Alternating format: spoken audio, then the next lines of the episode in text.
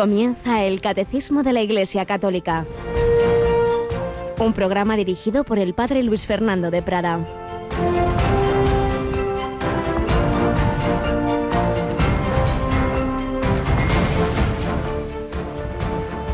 Todo el que por mí deja casa, hermanos o hermanas, padre o madre, hijos o tierras, recibirá cien veces más y heredará la vida eterna.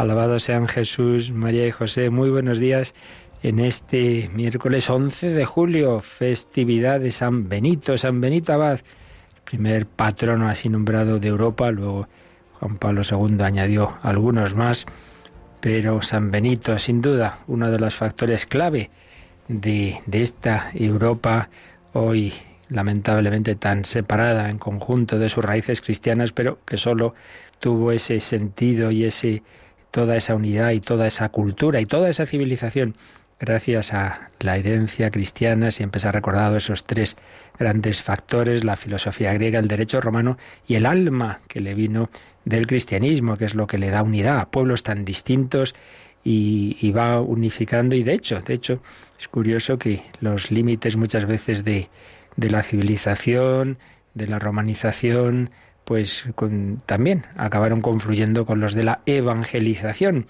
Y cuando ya se hunde el imperio romano, pues es precisamente a través de la iglesia y muy particularmente a través de los monasterios, como toda aquella cultura clásica se transmite, se salva, y fueron los monasterios no solo lugares, por supuesto, ante todo y sobre todo de búsqueda de Dios, sino además de civilización y en ellos se cumplía esta palabra que acabamos de escuchar en el Evangelio de la Misa de hoy. Todo el que por mí deja casa, hermanos o hermanas, padre o madres, hijos o tierras, tantos eh, hombres, luego también mujeres que dejaron su, su, vida, dejaron empezando por San Benito, un, un porvenir que hubiera sido de gran éxito en el mundo, y sin embargo, pues buscando a Dios, buscando a Dios, pues generaron toda una vida, una vida común en esos monasterios que a su vez fueron, como digo, centros de, civilización y así a lo tonto, a lo tanto, buscando a Dios y cumpliendo ese lema ahora en la hora, pues podemos decir que construyeron Europa. El Señor pues cumple siempre su palabra. Todo aquel que lo busca, todo aquel que deja lo que haya que dejar, recibirá la vida eterna, el cielo, pero también aquí cien veces más, porque el Señor pues nos da verdaderas amistades, nos da paz interior, nos da la alegría del corazón, nos da tantos regalos, pues cuando le seguimos, cuando nos fiamos de él, el ciento por uno y viceversa. Cuando buscamos nuestra vida al margen del Señor, nos acabamos haciendo daño a nosotros mismos personalmente y comunitariamente, como una sociedad que se aleja de Dios, decía Chesterton, quitad lo sobrenatural y al final incluso encontraréis lo antinatural. Y así lo estamos viendo hoy día, una civilización que ya le falta lo más importante, que son los hijos, claro. Eso, la historia de las civilizaciones lo demuestra que cuando un pueblo pues ya deja de tener natalidad, llegan otros con mucha más y acaban triunfando. Si Europa no vuelve al Señor, pues es una civilización que termina. El ocaso de Occidente que ya se escribió hace mucho tiempo. Pues pedimos al Señor y a la Virgen María, por mediación de San Benito, que no sea así, que el Señor convierta nuestros corazones, que nos haga vivir, vivir este espíritu que ha construido Europa, este espíritu de los monjes. Felicitamos, por supuesto, a los monjes y monjas benedictinos, benedictinas y a toda la gran familia de San Benito, que de una manera o de otra pues ha llegado muy lejos. Por ejemplo, el propio Papa Emérito tomó su nombre por amor, por devoción a San Benito, y hay un discurso famoso, impresionante, que tuvo en Francia, que realmente vale la pena leer, donde explica cómo buscando a Dios, cómo buscando a Dios en los monasterios, pues al final fueron también esa, esa fuente de civilización, de cultura, de la verdadera historia de Europa. Buscar a Dios, buscar el cielo, buscar la vida eterna. Nos da también el ciento por uno. Esta noche, como nos decían, acabaremos el día también un servidor aquí en el Hombre de Dios y precisamente hablando de ese cielo. El otro día muchas personas vieron una película en la televisión, El cielo real, que recoge una historia ocurrida hace pocos años con un niño. Lo comentaremos esta noche en ese programa. Creo que es una historia muy interesante. Nos sigue acompañando esta semana, debe estar muerta de sueño ya. Yolanda, buenos días. muy buenos días, padre. Está mañana, tarde, noche esta chica. bueno, yo me consuelo con el dicho de que madruga Dios le ayuda. Totalmente de acuerdo. Y en ese espíritu de los monjes, ¿verdad? Que madrugan, hora en la hora. Así hacemos aquí en Radio María, aquí por la mañana, por la noche. Pero bueno, eso, el Señor nos da siempre el ciento por uno. Pues vamos adelante en este, en este día, en esta este programa del catecismo y, de nuevo pues también seguimos algún día más recogiendo retazos de lo que Dios hizo en otra alma, también italiana, también en, una hija de la iglesia, pero no de, esos siglos medievales, sino de, del siglo XX, Chiara Lubick. Seguimos recogiendo algo de lo que, de lo que Dios eh, le fue sugiriendo, le fue inspirando a esa, a esa alma.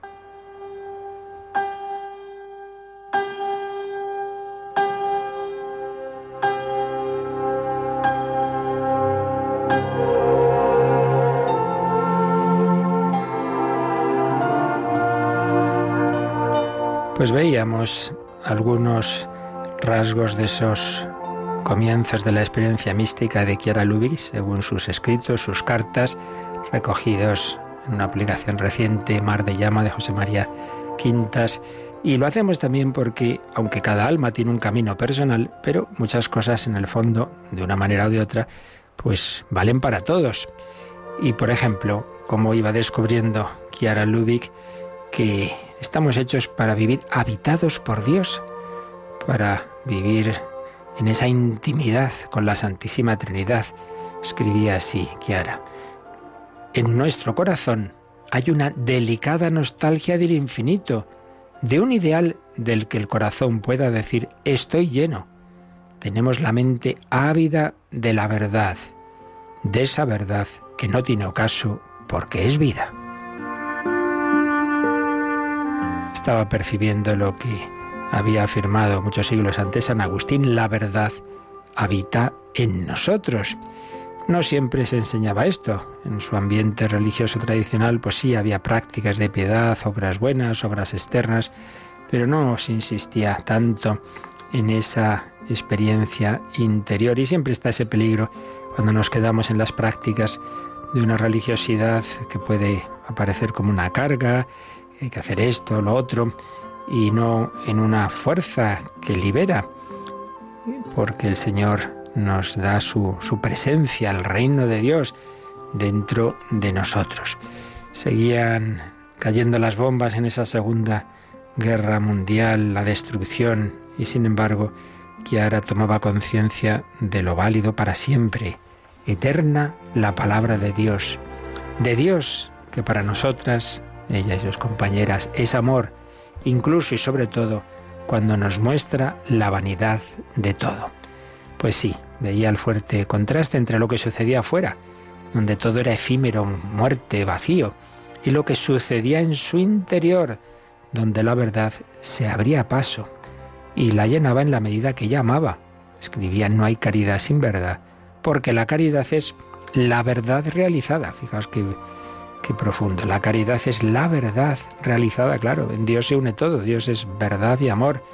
Si recibimos el Espíritu Santo, recibimos la verdad que nos lleva a vivir en la caridad. ¿Qué hay que hacer para ello? Pues una cosa muy importante, la escucha de la palabra de Dios. Ahí le escribe a una compañera, hay que ponerse a escuchar sus palabras y a ponerlas en práctica. Sus palabras, no las de otros libros, todas diluidas, en lugar de oro puro, vida pura, amor puro, como las palabras de él, y actuar, porque el que obra la verdad se acerca a la luz. Bueno, esto es también muy importante. ¿Cuántas cosas leemos, oímos? No tenemos tiempo para coger la Biblia. No tenemos tiempo para cada día leer un poquito, meditar el Evangelio. Esto es absolutamente fundamental. Amor y verdad coinciden y que ahora veía que el Evangelio era su fuente de luz y de amor. En las palabras de una santa mística, Santa Matilde Hackenborn, encontró que era la confirmación de lo que estaba acaeciendo en su corazón. En ninguna parte podrás encontrar amor más claro que en las palabras del Evangelio, porque nunca se han encontrado otras que expresen un amor más fuerte y más tierno. Pues sí, como también diría Santa Teresita, los últimos años de su vida el único libro que la alimentaba era el Nuevo Testamento. Pues también aquí a Dios se le manifestaba en la Sagrada Escritura, no en la inmersión en un absoluto impersonal y trascendente. Hoy mucha gente sí, sí dice ser muy espiritual, es una espiritualidad que no lleva a una relación personal con Dios. No, Jesús era la fuente de su contemplación, como para nuestra Teresa de Jesús la humanidad de Cristo. Seamos evangelios vivos, escribe, palabras de vida, otros tantos Jesús. Solo así lo amaremos de verdad e imitaremos a María Santísima, la Madre de la Luz del Verbo, al Verbo vivo. Nosotros no, no tenemos otro libro al margen del Evangelio, no tenemos otra ciencia, otro arte.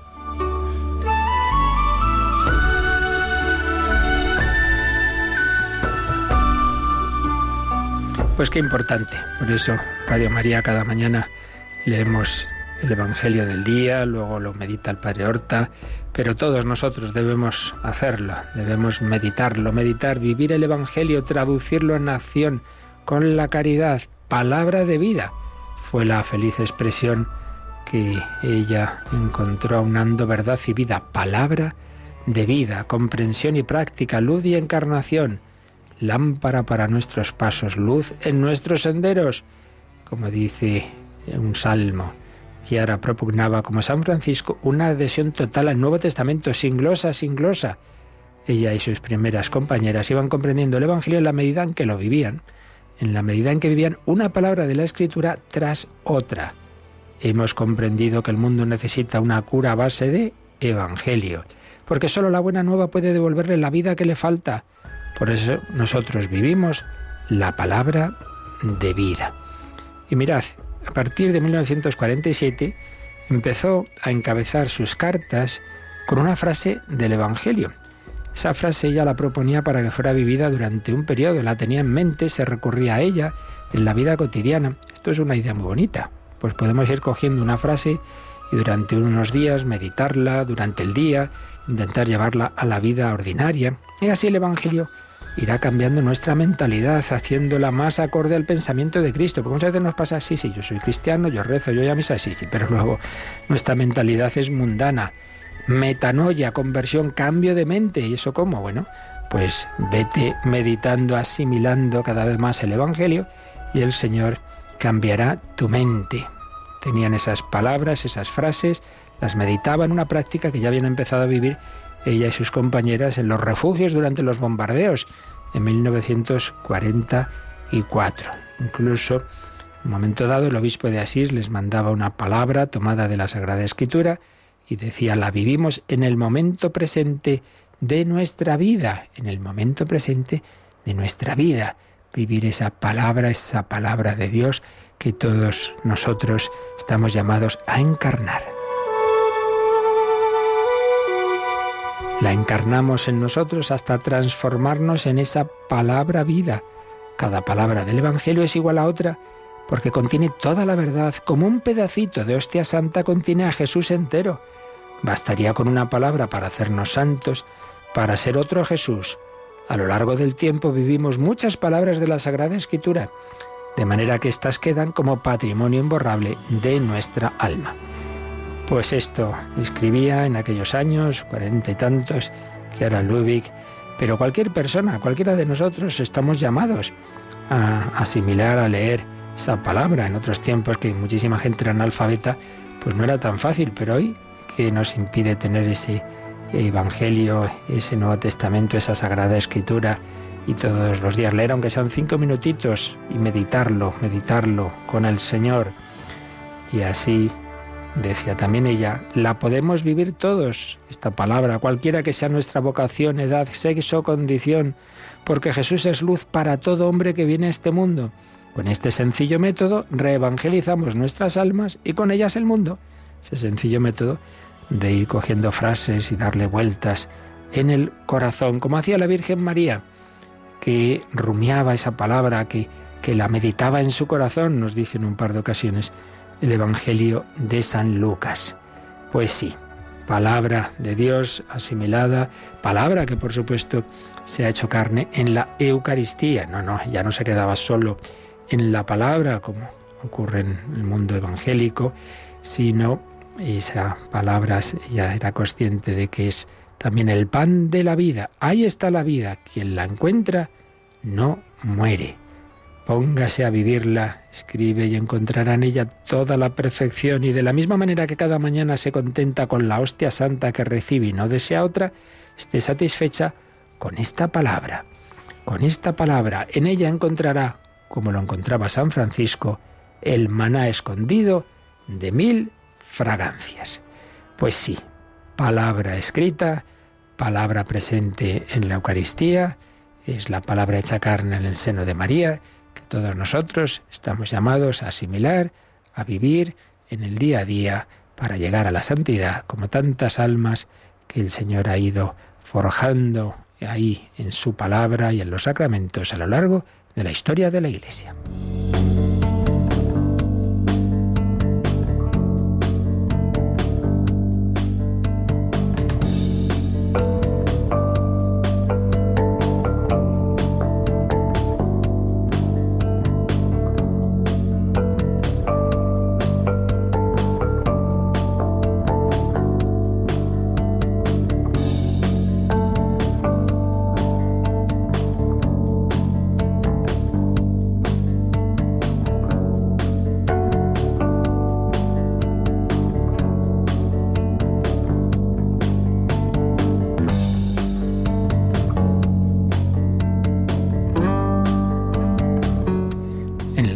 Está esa palabra, están los sacramentos, está la guía de la jerarquía. ¿Para qué? Pues siempre para el mismo fin, para llevarnos al destino a que Dios nos llama a todos, a la santidad. Santidad en esta vida siempre en camino, siempre imperfecta, pero que culminará en la santidad plena del cielo. Y es lo que estamos viendo, estamos viendo esa segunda nota de la Iglesia. La Iglesia es una, santa, católica y apostólica. Estamos con santa. Comenzábamos ayer a ver esta nota. La Iglesia es santa. Veíamos en el 823 que el fundamento es muy sencillo. Solo Dios es santo porque a fin de cuentas la santidad es el modo de ser de Dios, pero Dios se ha hecho hombre, la segunda persona en Jesucristo. Entonces esa humanidad que asume Jesucristo, ese cuerpo y alma que, que, Dios ha creado y a que se ha unido hipostáticamente, esa segunda persona de la Trinidad, naturalmente le comunica su santidad. Entonces ya tenemos un hombre totalmente santo, puesto que su yo es el yo divino y esa alma está llena del Espíritu Santo. Dios santo, Jesucristo, el Hijo de Dios hecho hombre santo, pero ahora Jesucristo se desposa con la humanidad, con la iglesia. Escribe San Pablo, pues como Cristo amó a su iglesia, como su esposa se entregó por ella para santificarla. Entonces la llena del Espíritu Santo y se desposa con la Iglesia, la Iglesia esposa de Cristo, y entonces la Iglesia es el pueblo santo de Dios. Y sus miembros son llamados santos en tanto en cuanto recibimos esa vida divina, en primer lugar a través del bautismo. Entonces, fundamento de que la Iglesia es santa, pues que es la esposa de Cristo a la que Cristo ha comunicado su propia vida divina. Y en el número 824 veíamos que la, Iglesia unida a Cristo está santificada por Él, claro, y por Él y con Él se hace también santificadora.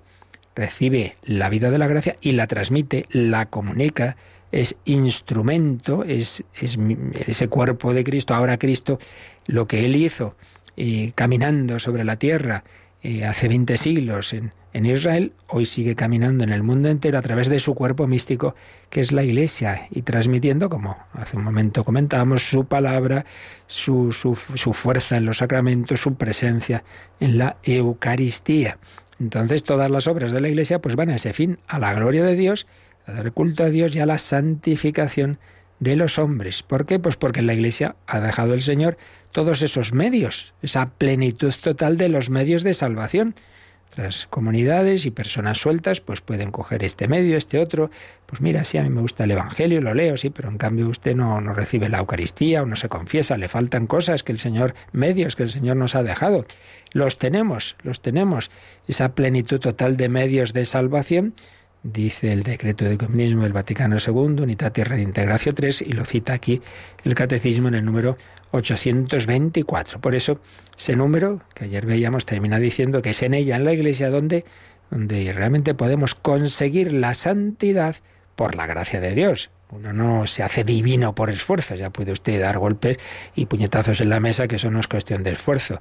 Es gracia divina, sí, pero es verdad que hay que colaborar, ¿cómo? Pues, pues abriéndose, pidiendo, con humildad, y acercándonos a beber a las fuentes donde se nos comunica esa gracia de Dios, que una vez más repetimos, ¿no? Palabra de Dios, oración, sacramentos.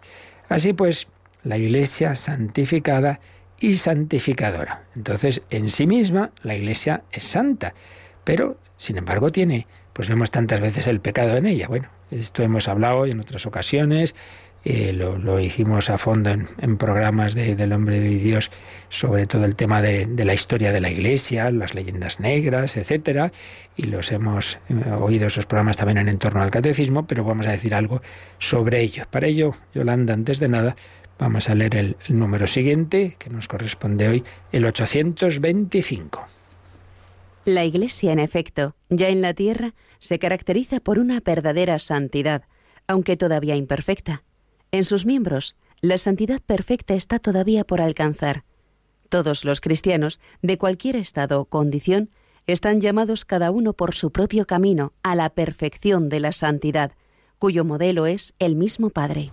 Bueno, pues un número muy importante, este 825, donde se nos dicen básicamente dos cosas. La primera o la segunda que hemos leído en realidad, pero digamos en, en un sentido de orden ideológico sería la primera, es que todos los cristianos, dado que hemos recibido la vida divina, la vida de Cristo, en la iglesia, pues estamos llamados a que esa vida crezca. Es como un niño pequeño. El niño ya es, ya es persona humana, no faltaría más, sí, claro. Pero tiene que madurar, tiene que desarrollarse, hay que educarlo, tiene que recibir cultura, etcétera.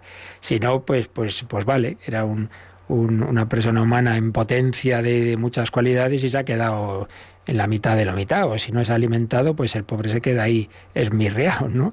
Bueno, pues también nosotros hemos recibido en el bautismo la vida divina, pero si eso no crece, si eso no, no, no se alimenta, pues, pues se queda uno enano espiritualmente, ¿no? Entonces, bueno, primera idea, estamos llamados a la plenitud de la santidad, vocación universal a la santidad. Ya dijimos ayer que este tema de la santidad, por un lado, lo trata aquí el catecismo en cuanto nos hace ver esta nota fundamental de la Iglesia, la Iglesia es santa, pero luego, en cambio, está desarrollado en la tercera parte del catecismo, a partir del número 2012, lo que es ya la aplicación a nuestra vida si somos hijos de la Iglesia, pues estamos llamados a ser santos, vocación universal a la santidad. Pero aquí ya se comenta, todos los cristianos, todos, de cualquier estado o condición, están llamados, cada uno por su propio camino, a la perfección de la santidad, cuyo modelo es el mismo Padre. Madre mía, sed perfectos como vuestro Padre Celestial es perfecto. Bueno, enseguida profundizaremos en esto. Pero antes, en el número 825,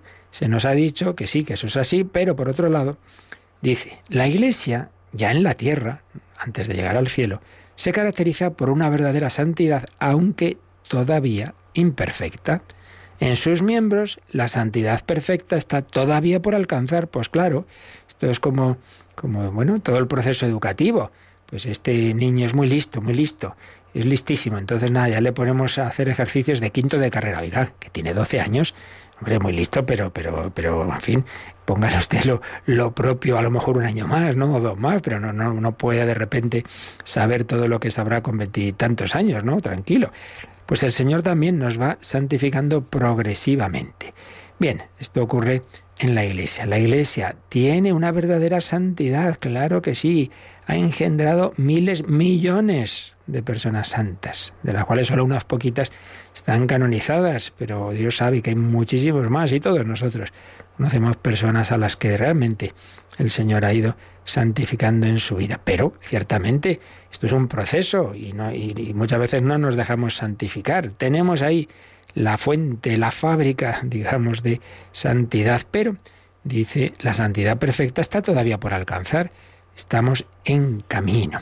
Y esto es lo que puede dar pie muchas veces, sobre todo cuando los enemigos de, la Iglesia pues resaltan los aspectos negativos y los hijos de la Iglesia que han actuado mal, o momentos históricos en los que el contexto histórico pues hacía habitual determinadas prácticas, entonces se achacan como si fuera cosa de la Iglesia, de no, no, si no era de la Iglesia, es que es lo que, lo que en aquel momento parecía lo normal. Y hay una, reflexión interesante que me parece que vale la pena recoger del padre Luis González Carvajal cuando habla de la iglesia. Eh, cuenta una anécdota que, dice que les gusta a los, eh, contar a los, a los judíos. A un rabino le dijeron que había llegado el Mesías. Hombre, ha llegado el Mesías. Entonces él abre la ventana, mira a la calle, se vuelve de nuevo y dice, pues no es verdad, porque no veo que haya cambiado nada. Entonces, comenta un autor y lo recoge González Carvajal, que el judío sabe demasiado de la irredención del mundo y no reconoce en medio de esta irredención ningún enclave de salvación. La concepción de un alma redimida en medio de un mundo irredento, es decir, de un, mundo que, que, no ha recibido, que no quiere, que no se deja salvar, sino que vive en el pecado, la concepción de un alma redimida en medio de un mundo irredento resulta para él algo esencialmente extraño. ¿Qué quiere esto decir? Pues que, en general, los judíos se imaginaban que el reino de Dios caería repentinamente sobre el mundo y acabaría con todo el mal, por las buenas o por las malas. Entonces, claro, como uno ve que sigue habiendo mucho mal en el mundo, dice, pues ya está, no, no, el Mesías no ha venido. Bueno, más despacio, que Dios respeta los ritmos de la historia. Recordemos las parábolas del crecimiento, la semilla que va creciendo poco a poco, lo que siembra el sembrador, que, que da más o menos fruto o ninguno.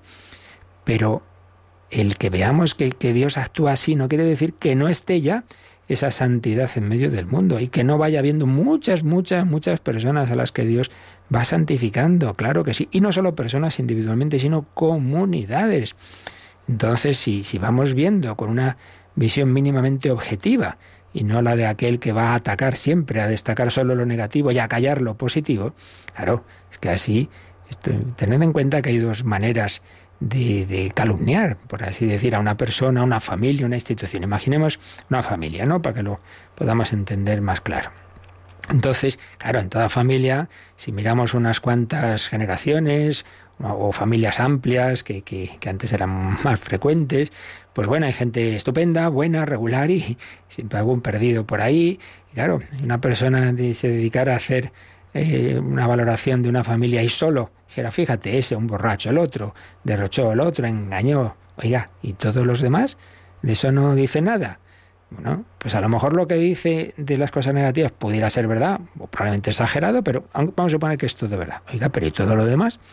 Bueno, pues eso, a lo largo de, de 20 siglos, con, con millones y millones y, y cientos y miles de millones de personas que han formado la Iglesia, pues claro, claro, desde luego podemos encontrar muchísimas personas malas y muchas cosas, claro, claro, y todo lo demás, que es muchísimo más. A mí me llama la atención que cuando por la mañana en Radio María nos, nos dice Yolanda los santos del día, y no es que vamos, no conozco a casi ninguno. Y creo que nos pasa a todos la de santos que ha habido en la historia de la Iglesia que ni conocemos, pero es que además recientes y mártires y cosas que están pasando, gente que está dando la vida, pues no, no se cuenta. ¿Por qué? Pues muy sencillo, porque no hay que olvidarse de que estamos en guerra desde el principio de la historia, de la historia, desde siempre, que Satanás existe, que es el príncipe de este mundo, que hay dos ciudades, que dice San Agustín, que hay dos banderas, que dice San Ignacio, y ya se sabe, siempre se ha dicho, la primera víctima de toda guerra es la verdad. Entonces, siempre el enemigo pues quiere tergiversar la verdad. Entonces, claro, se callan tantísimos gestos de heroísmo, de amor, de entrega, lo que está haciendo la Iglesia, lo que ha hecho y está haciendo y cambio solo se dicen, y muchas veces distorsionadas, cosas negativas, claro, la, la, imagen que resulta es distorsionada. Pero no es así. Si miramos, ya digo, con un mínimo de objetividad, vemos cómo no solo personas santas que siempre ha habido, sino cómo el Evangelio ha ido generando, generando comunidades cristianas en las que hay una santidad imperfecta, pero desde luego real. Fijaos que ya Cogemos las primeras comunidades cristianas en los Hechos de los Apóstoles y cómo se nos va contando, aunque sean sumarios así, digamos, escuetos y idealizados, pero que recogen algo verdadero. Todos los creyentes vivían unidos, lo tenían todo en común, vendían sus posesiones, repartían el dinero entre todos. Pues esto se fue dando, como se fue dando ese cambio de actitud eh, en aquella sociedad en que tiraba a los niños pequeños que nacían con malformaciones, que trataba de mala manera como animales a los esclavos. En ese mundo, escribir como San Pablo en Gálatas 3:28, ya no hay esclavos ni libres, o lo que le escribe en la carta a Filemón, pues era era un contraste total. Fijaos que fueron siendo frecuentes cada vez más esclavos ordenados sacerdotes, incluso obispos, incluso papas. Sabéis, está en Roma, una de las visitas típicas son las impresionantes catacumbas de San Calisto. ¿Quién era San Calisto? Un esclavo fugitivo de su amo, eh, por el que fue condenado a trabajar en las minas de plomo de Cerdeña el año 188, bueno, pues fue elegido papa, obispo de Roma, el año 217, por una gran mayoría frente a otro candidato que era un culto y eminente teólogo, Hipólito de Roma, ni más ni menos. Bueno, pues ahí estuvo de papa del, del 217 al 222 hasta que le pillaron ahí en las catacumbas celebrando misa y se lo cargaron. Catacumbas de Calisto, un esclavo hecho papa. Bueno, eso desde luego no lo hacían en otros ámbitos. Esto es lo que genera la Iglesia.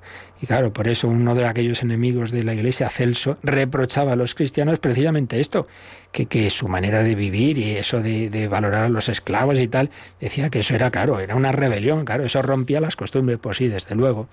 San Juan Crisóstomo escribirá, en la Iglesia no hay diferencia entre el esclavo y el libre, el extranjero y el ciudadano, el anciano y el joven, el sabio y el simple, el particular y el príncipe, el hombre y la mujer.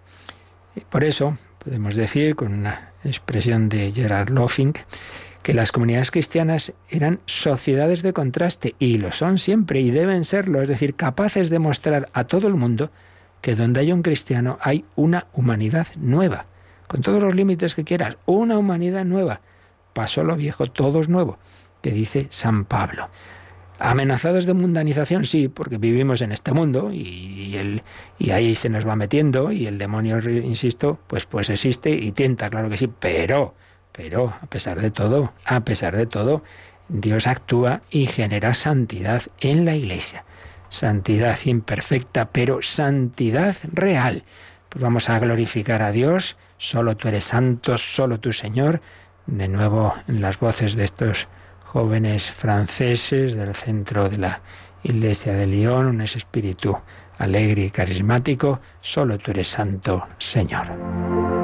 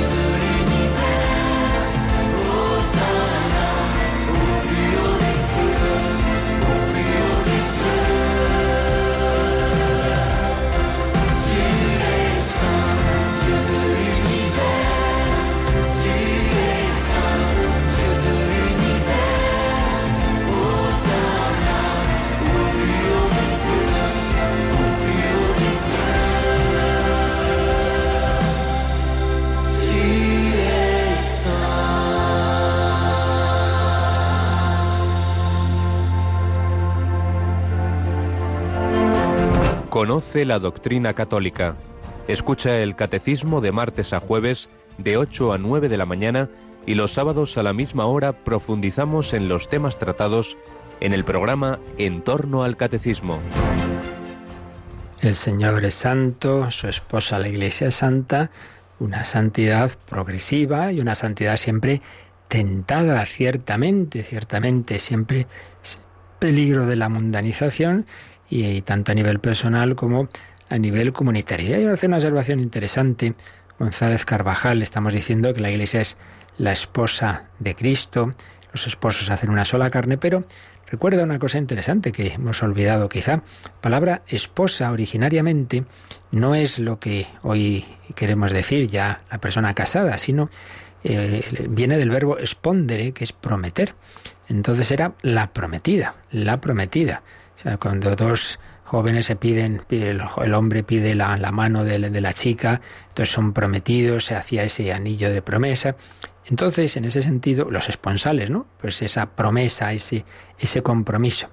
Y entonces lo aplica a este tema y dice, bueno, que la plenitud de la boda, del desposorio, pues será en el, en el más allá, ¿no? Ahora mismo la, la iglesia es prometida, desposada de Cristo, pero la plenitud de la consumación de esa boda será en el cielo. Y en ese sentido, pues sabemos que, que la iglesia siempre tiene ese, sus miembros, tenemos ese peligro, ¿no?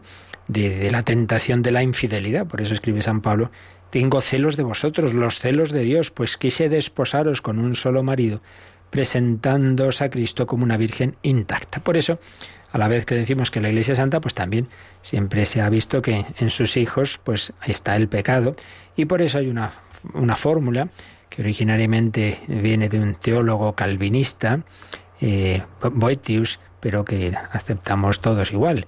Ecclesia semper reformanda, es decir, la Iglesia siempre se debe reformar, porque aunque santa en sí misma, en su esencia y en los medios de santificación que Dios ha dejado en ella, sin embargo, claro, sus hijos pues, muchas veces no, los, no nos dejamos transformar por lo que está en esos medios y en cambio pues nos dejamos llevar de las tendencias que también tenemos. Porque claro, en todos nosotros, no lo olvidemos, hay una lucha, una lucha entre el Espíritu Santo y las heridas que llevamos en nuestro corazón, la concupiscencia, que teológicamente llama así el concilio de Trento, es decir, esa inclinación al pecado, que procede del pecado y, nos lleva al pecado aunque en sí misma no sea pecado.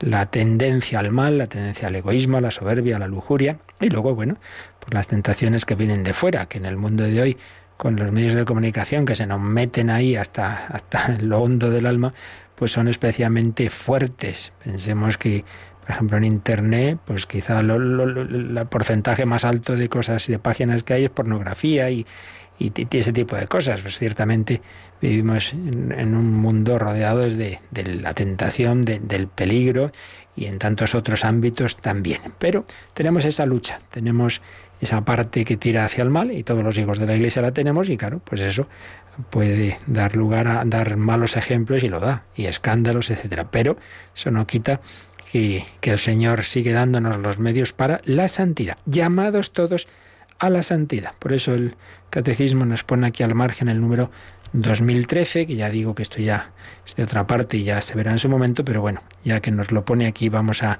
a recordar este aspecto. Todos nosotros, como hijos de la Iglesia, debemos vivir la vida que Dios nos da en la Iglesia, la santidad, llamados a la santidad. Leemos, Yolanda, este 2013. Todos los fieles cristianos, de cualquier estado o condición, son llamados a la plenitud de la vida cristiana y a la perfección de la caridad. Todos son llamados a la santidad.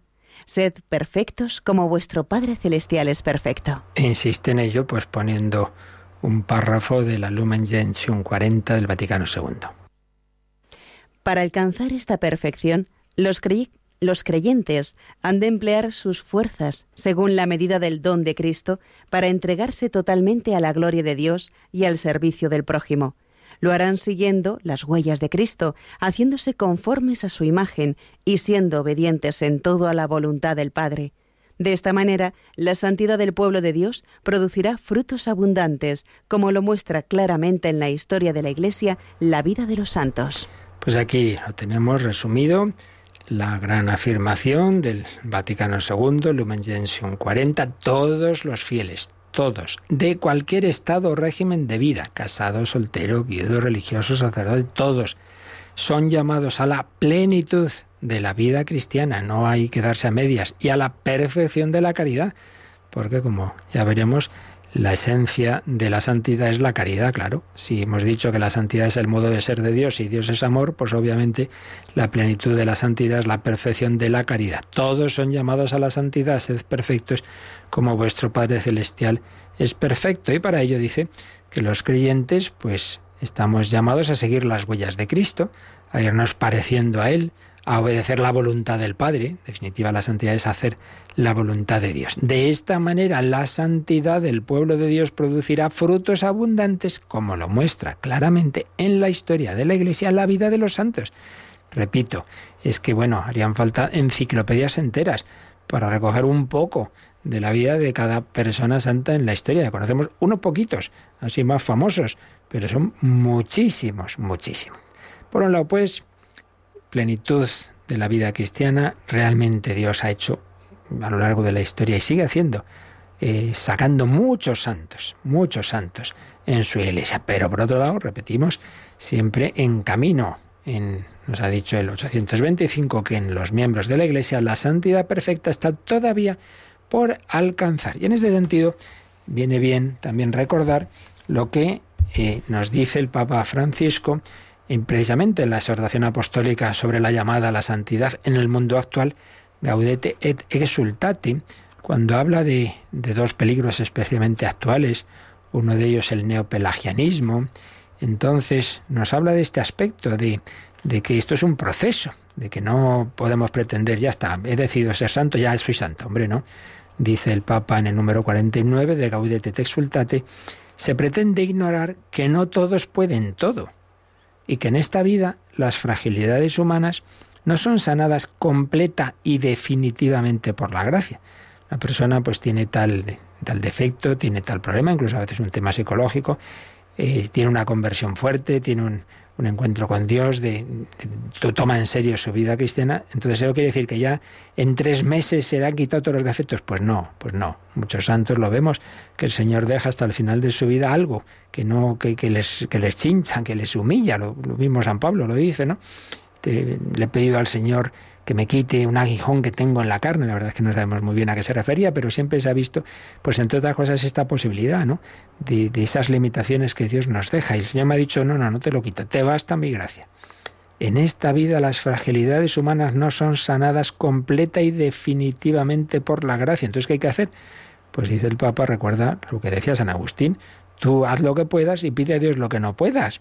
Señor, dame lo que me pides y pídeme lo que quieras. Tú pídeme lo que quieras, pero dámelo, porque yo por mí mismo no tengo fuerza. Y en el número 50 dice que, que nos falta muchas veces un reconocimiento sincero, dolorido y orante de nuestros límites.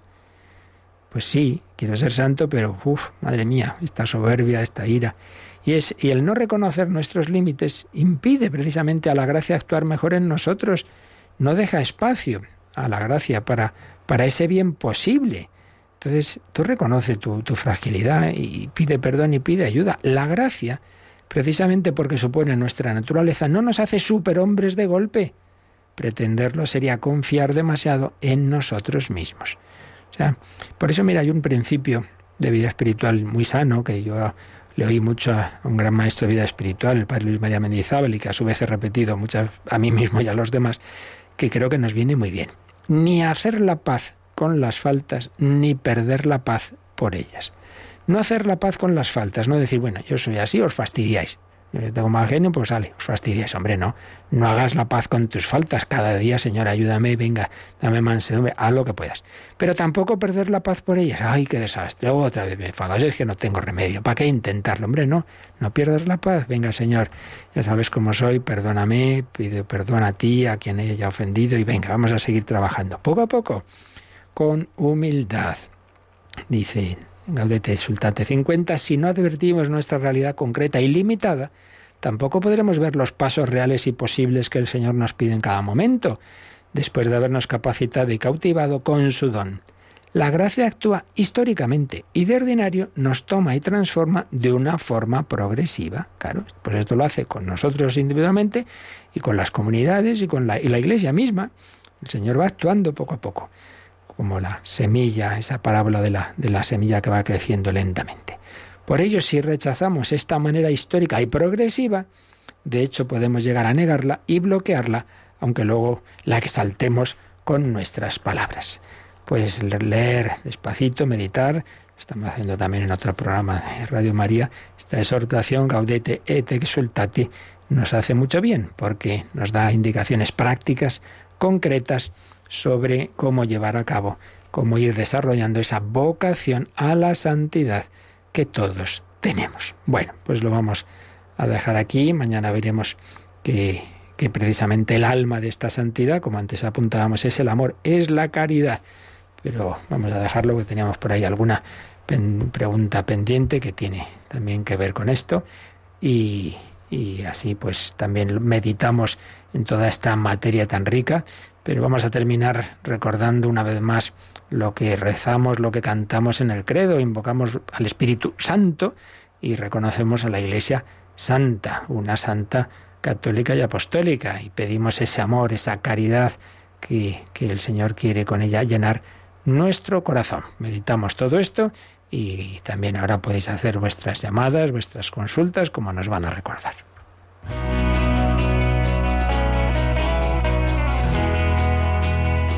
Participa en el programa con tus preguntas y dudas. Llama al 91005-9419. 91005-9419. También puedes escribir un mail a catecismo arroba radiomaria.es.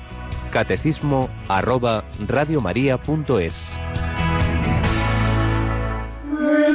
Et Sanctum Dominum et vivificantem, qui et Patre Filioque proceri,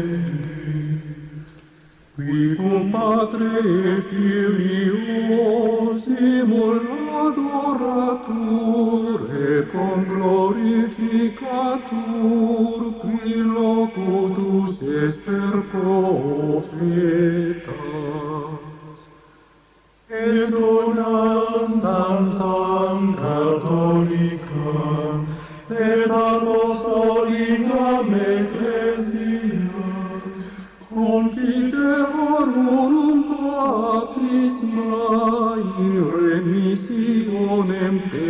Tu.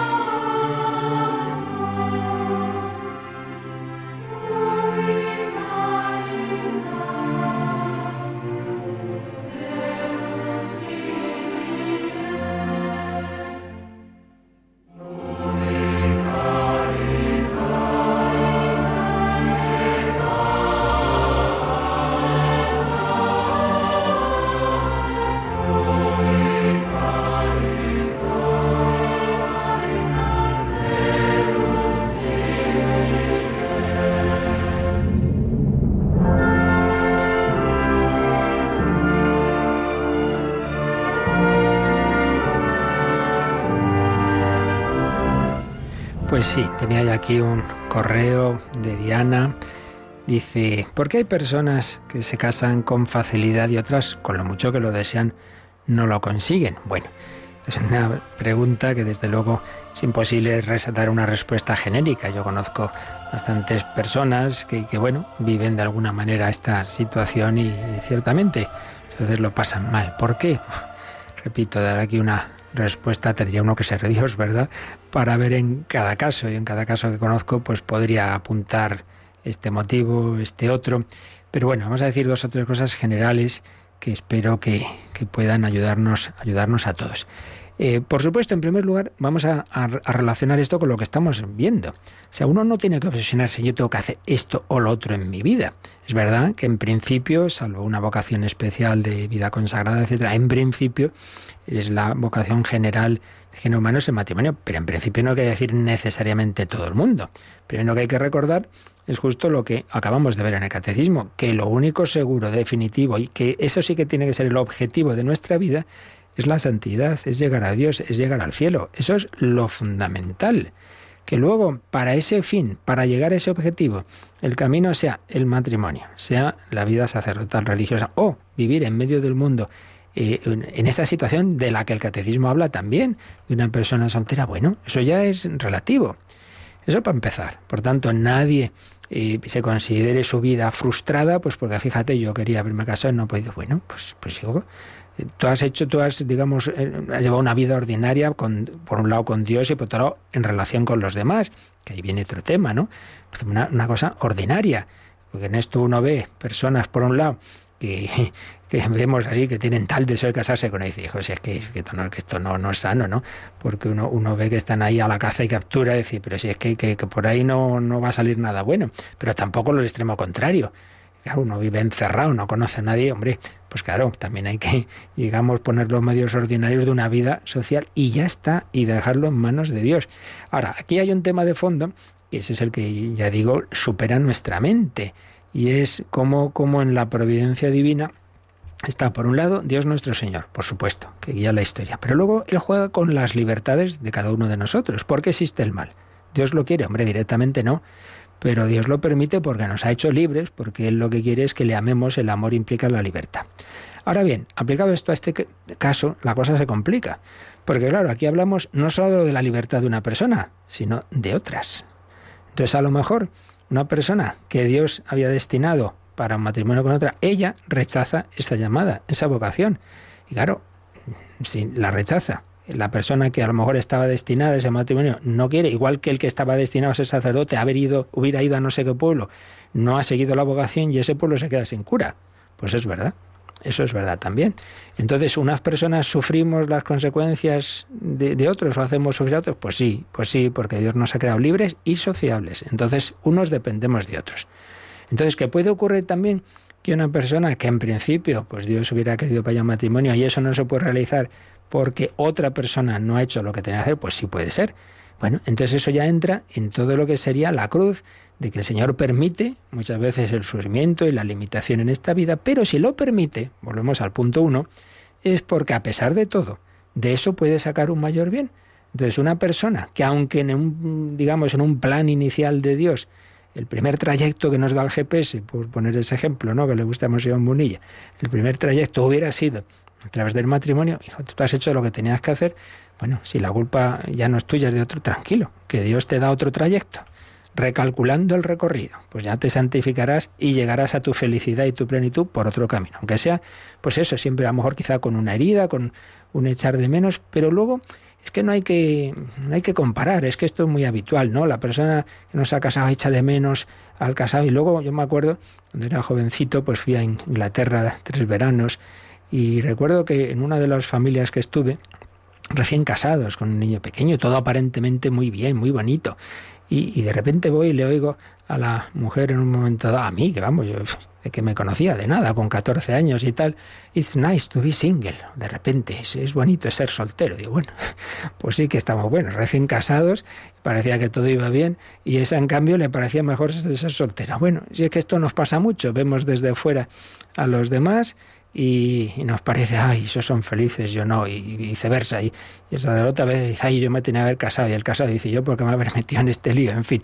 Que lo importante es mm, nosotros poner de nuestra parte, acercarnos al Señor y, y ya está, y, confiar en la providencia y él sabe lo que más me conviene. Luego, pues ya digo, también, hombre, es bueno, por supuesto, no por este fin, sino en general, participar en, en, en actividades, de, va a ser posible en el ámbito de la Iglesia, donde encontramos personas buenas que comparten el mismo ideal, y si Dios quiere que ahí surja un matrimonio, pues surgirá, y si no, no hay que obsesionarse, que no es lo esencial.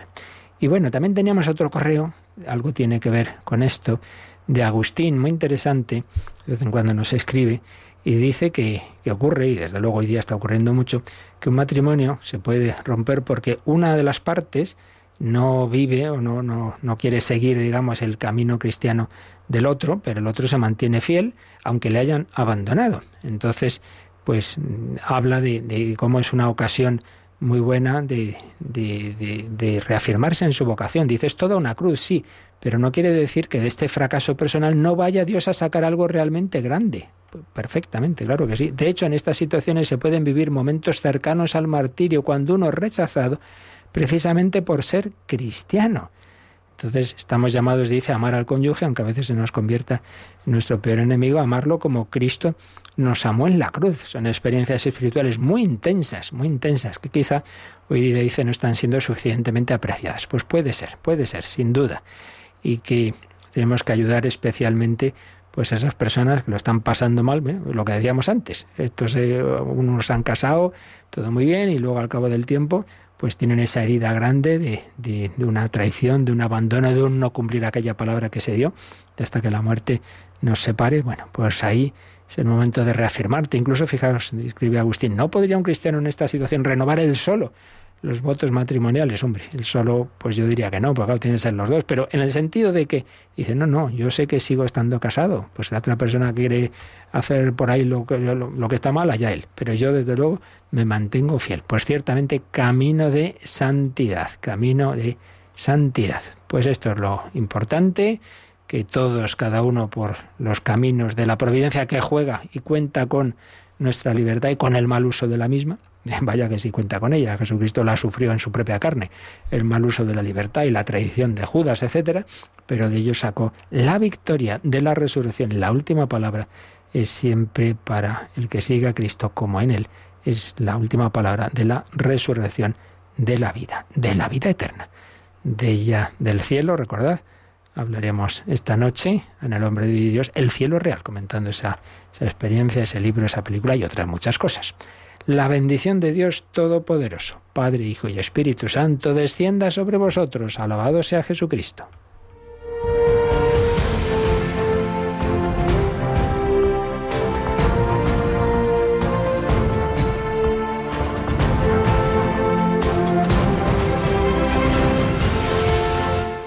Han escuchado en Radio María el Catecismo de la Iglesia Católica, un programa dirigido por el Padre Luis Fernando de Prada.